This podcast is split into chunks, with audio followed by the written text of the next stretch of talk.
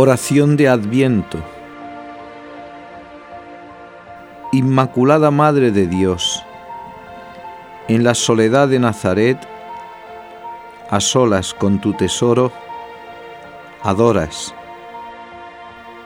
amas, esperas, Él en tu sagrario virginal, tus manos juntas en plegaria. Un ardor divino da a tus latidos ritmo para dos corazones. Flor de pureza, fragancia de lirio, amor intacto.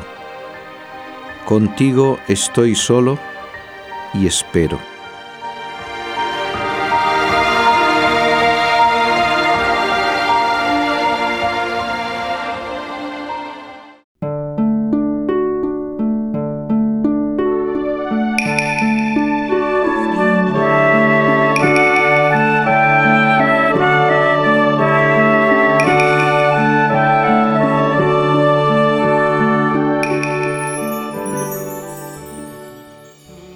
Y todos iban a empadronarse cada cual a su ciudad.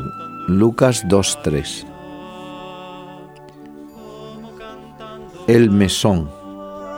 Rechazados. La cueva.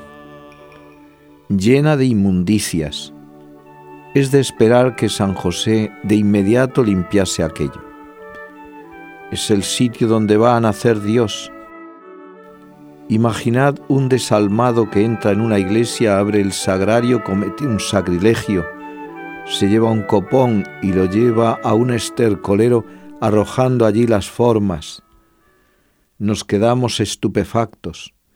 Es el sacramento entre estiércol, pero aquí es Dios entre estiércol. Es el Dios humanado, el mismo Dios. Y el que lo ha puesto aquí no es un desalmado, sino el mismo Padre de los cielos. Si fuésemos más hombres de oración, comprenderíamos que esta humillación no es elección de hombres, sino obra del amor de Dios que buscó y eligió para sí esa humillación. La ha escogido Él. El Padre lo ha querido y así nace en la noche, ignorado de los hombres, pobre sacrificado entre animales. El Padre lo ha querido, el Hijo lo ha aceptado. He aquí que vengo para hacer tu voluntad. Su amor le hace llegar a estos excesos. Amor al Padre, amor a los hombres. Contemplarle en nuestra oración. Es tu Dios anonadado, tiritando de frío, llorando como un niño, desvalido, para que no dudes de que su amor lo ha marcado con estos sellos del sacrificio. Contemplemos estas locuras. Es nuestro Dios que desatina, loco de amor. Por el amor que te tiene olvida su gloria, su realiza divina, y aparece convertido en un mendigo de amor, un niño pequeñín, mendigo de amor, sediento de amor, anhelando encontrar almas que amen como Él ama. Aprendamos una lección difícil. Amar el sacrificio, la humillación, la pobreza. Se hace difícil a nuestra naturaleza corrompida. Aceptamos muchas cosas de pobreza, pero con rebeldía. Es preciso para ello amar con locura como los santos, como el Hijo de Dios, quiere que nosotros que huimos de la pobreza sintamos vergüenza. Cuánto nos cuesta someternos, abandonarnos.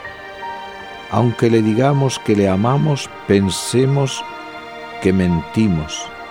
Si luego nos quejamos y no queremos las humillaciones, la pobreza, mentimos. Tomad al niño y contemplarle con los ojos de la Virgen.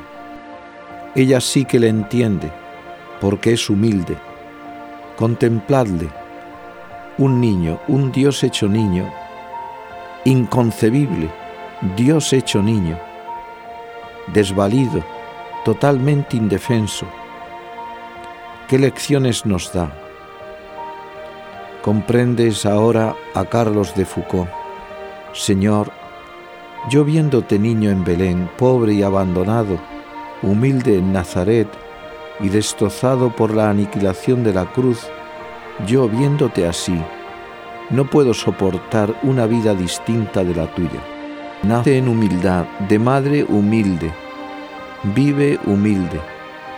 San Ignacio dice en sus ejercicios, mirar y considerar lo que hacen, así como por ejemplo caminar y trabajar para que el Señor nazca en suma pobreza y al final de tantos trabajos, de hambre y sed, de calor y de frío, de injurias y afrentas, para morir en cruz. Y todo esto por mí. Después, reflexionando, sacar algún provecho espiritual.